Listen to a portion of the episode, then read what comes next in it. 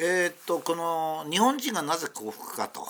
まあ、いうことなんですけどもそれには幸福になる出発点があるんですね。えー、まあ自分はそのそういう人によってはですね自分はそういう日本人の歴史を背負って生きてんではないと、まあ、その傲慢ってわけじゃないですけど、まあ、よく分かってなくて、え、自分が突如としてこの世の中に出現したと。えー、その時はもちろん人間の大脳必須なからですからねそれから自分を作っていくので、まあ、とかくそういうふうな心になる人もいるんですけど実は我々っていうのは日本文化と日本人日本の遺伝子日本列島の中でしか生まれない人間なんですね。それ誰でもそうなんですね。で私も実はあの、えー、戦後の教育を受けて反日教育を受けてヨーロッパの科学を学んでヨーロッパの文化を学んでですねまあ簡単にはすっかり行かれてたんですよ。それでまあ学校を出てですね会社に入って技術者として一生懸命やってまあその時はもう完全にヨーロッパ文化の中にいましたね。ですから幸福ではなかったんですよ。えー、まあこういうことですね。えー、300円のサンマと、まあ、昔はもっと安かったですが、えー、600円のブリだと600円のブリが美味しいと思ってたんですよ まあ今で考えれば滑稽なんですけどね味を見たんじゃない自分が本当にどっちがサンマとブリとどっちが美味しいかってことを考えた考えたっていうか感じたわけじゃなくて値段の高い方が美味しいと思ってたわけですよ。全てにそうでしたね。なんか計算が早い方がいいとか知識が多い方がいいとか金が多い方がいいとか地位が高い方がいいとか、まあ、そういうヨーロッパ流ですよ。ところがまあ32の時にそれに疑問を持ち42ぐらいで本当にそういうものから離脱できたんですね。それが僕のまあ僕自身個人としての幸福な日本人の一人の仲間に入ったと、まあ、いうことなんですね。それじゃあその過程でどういうことがあったかまあえー、っとそのいろんな本を読んだのは前後してますからなかなかあれなんですがここに紹介するのは渡辺教授さんっていう方がおられましてね、まあ、この人はえー、っと戦後の分断におられて直木賞を取られた方ですけども大変にご立派な方でしたね。僕は非常にこの方がご立派なんで、えー、まあ、熊本に、まあ、あの住んでおられたり山口県に住んでおられたりしたように思うんですが、まあ、いずれにしてもあの後にですね「幸し世の面影」という、まあ、ものすごい熱いあのあの本のですね出版をされましてその前にそれをえー、なんです東洋経済だったような気がするんですがそれに連載してたものに接したんですね。びっくりしました。日本文化ってのはこういうもんだったのか。私はこの私が生ま私を生んだ日本というものはこういうもんだったのかと。まあいうことが分かったわけですね。これはまあどちらかというと渡辺教授さんが幕末から明治の初期にかけての日本を示したわけじゃなくてですねえー、外人のヨーロッパ人たちの手紙とかそういったものを通じてですね日本がどう見えたかと、まあ、いうことを書いたものでありまして本当にこう、えー、あの自殺された西部進さんがですね渡辺教授さんのことを表して、えー、多くのヨーロッパ人たちがこの美しき真珠のような国が壊されようとしていると書き残しています。まあ、というふうに表したの。本当にそうですね。本当にこんなに我々の昔の日本というのは美しかったのか。本当に真珠のように美しかったのですね。ああそうか。僕はそういう国に生まれたんだ。ということが、まあ、分かったわけですね。まあ、その一つにオランダの技師のカッテンディーケが言っておりますものを渡辺教授さんが訳したものですね。それをここにご紹介します。実は渡辺教授さんと後に非常に親しくなりましてそれであの、えー、自分の本はどんどん引用してくだいいですよと、まあ、いうことを許可ご許可を得たもんですからね、まあ、それが全部著作権尊重しなくていいと言われたかどうかという意味は分かりませんが、まあ、直接私にそう言われたんでそれからそのご行為で私が引用しておりますが。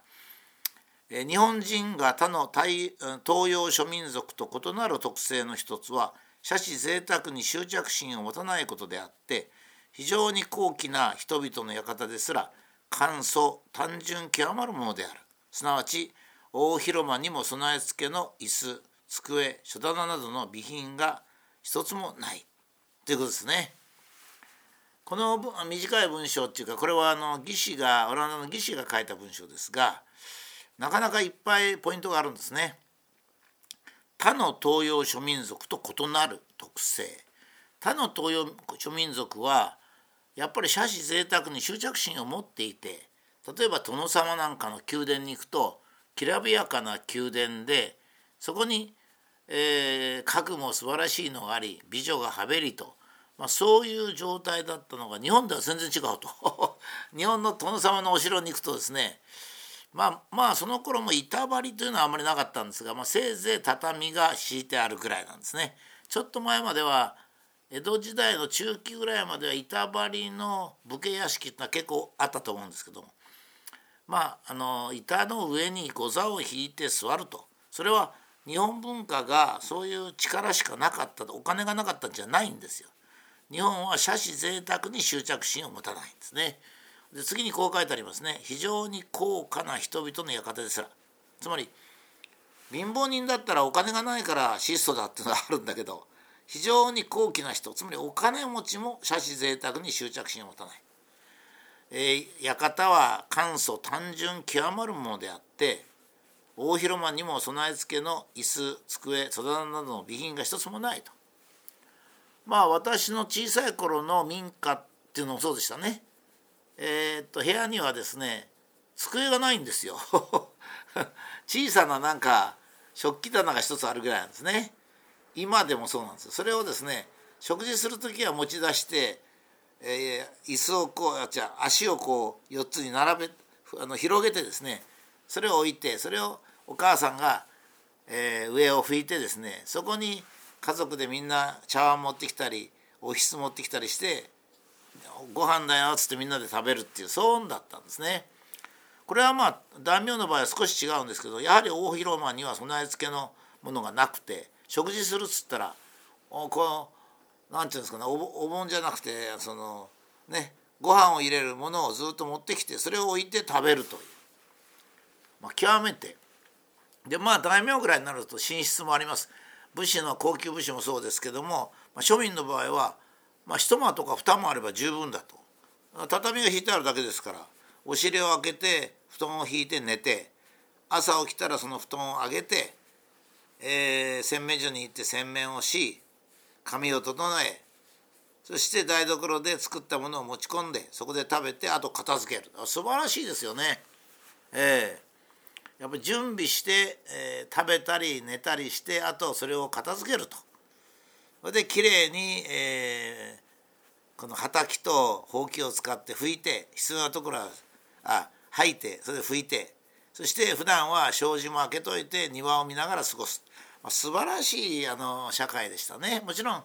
日本の自然があ穏やかで豊かであるっていうことによるんでしょうね。今日私はあの、まあ、コロナにかからないようにこの2月の寒い時期ですが今日は東京は気温が低いんですけどそれでも窓を開けて、えー、ガラスも開けて障子も開けてそして30分ほど日光浴しました、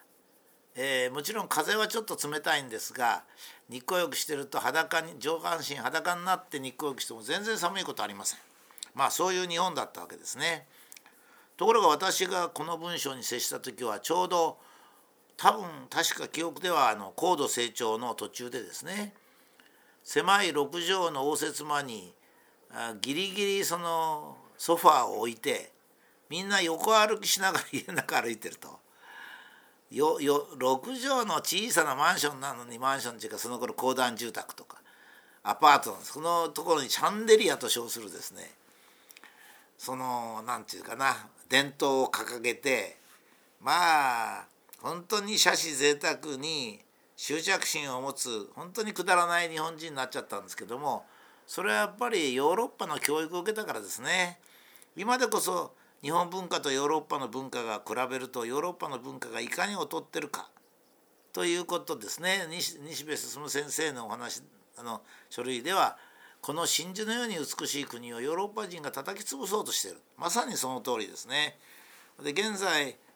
まあ、まだ、まあ、男はかなり良くなったんですけど女性はっていうとまた差別差別じゃないですよこれ事実なんですがやはりヨーロッパにちょっと憧れを持っている女性が結構います。まあ女性は言葉が言語が巧みですからねフランス語喋ったり英語喋ったりできるんですが男は言語がダメだから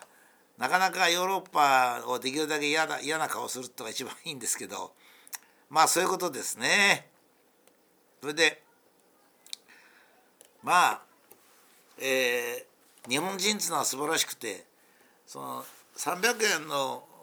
そのね、えー、サンマと600円のブリはどっちが価値があるかって自分が美味しい方が価値があるんですね。で美味しいっていうのはですね本当難しいんですね。えー、この、うんえー、海海辺でですね、えー、魚を一部蒸しってそれを乾かしてそれでご飯と一緒に食べると。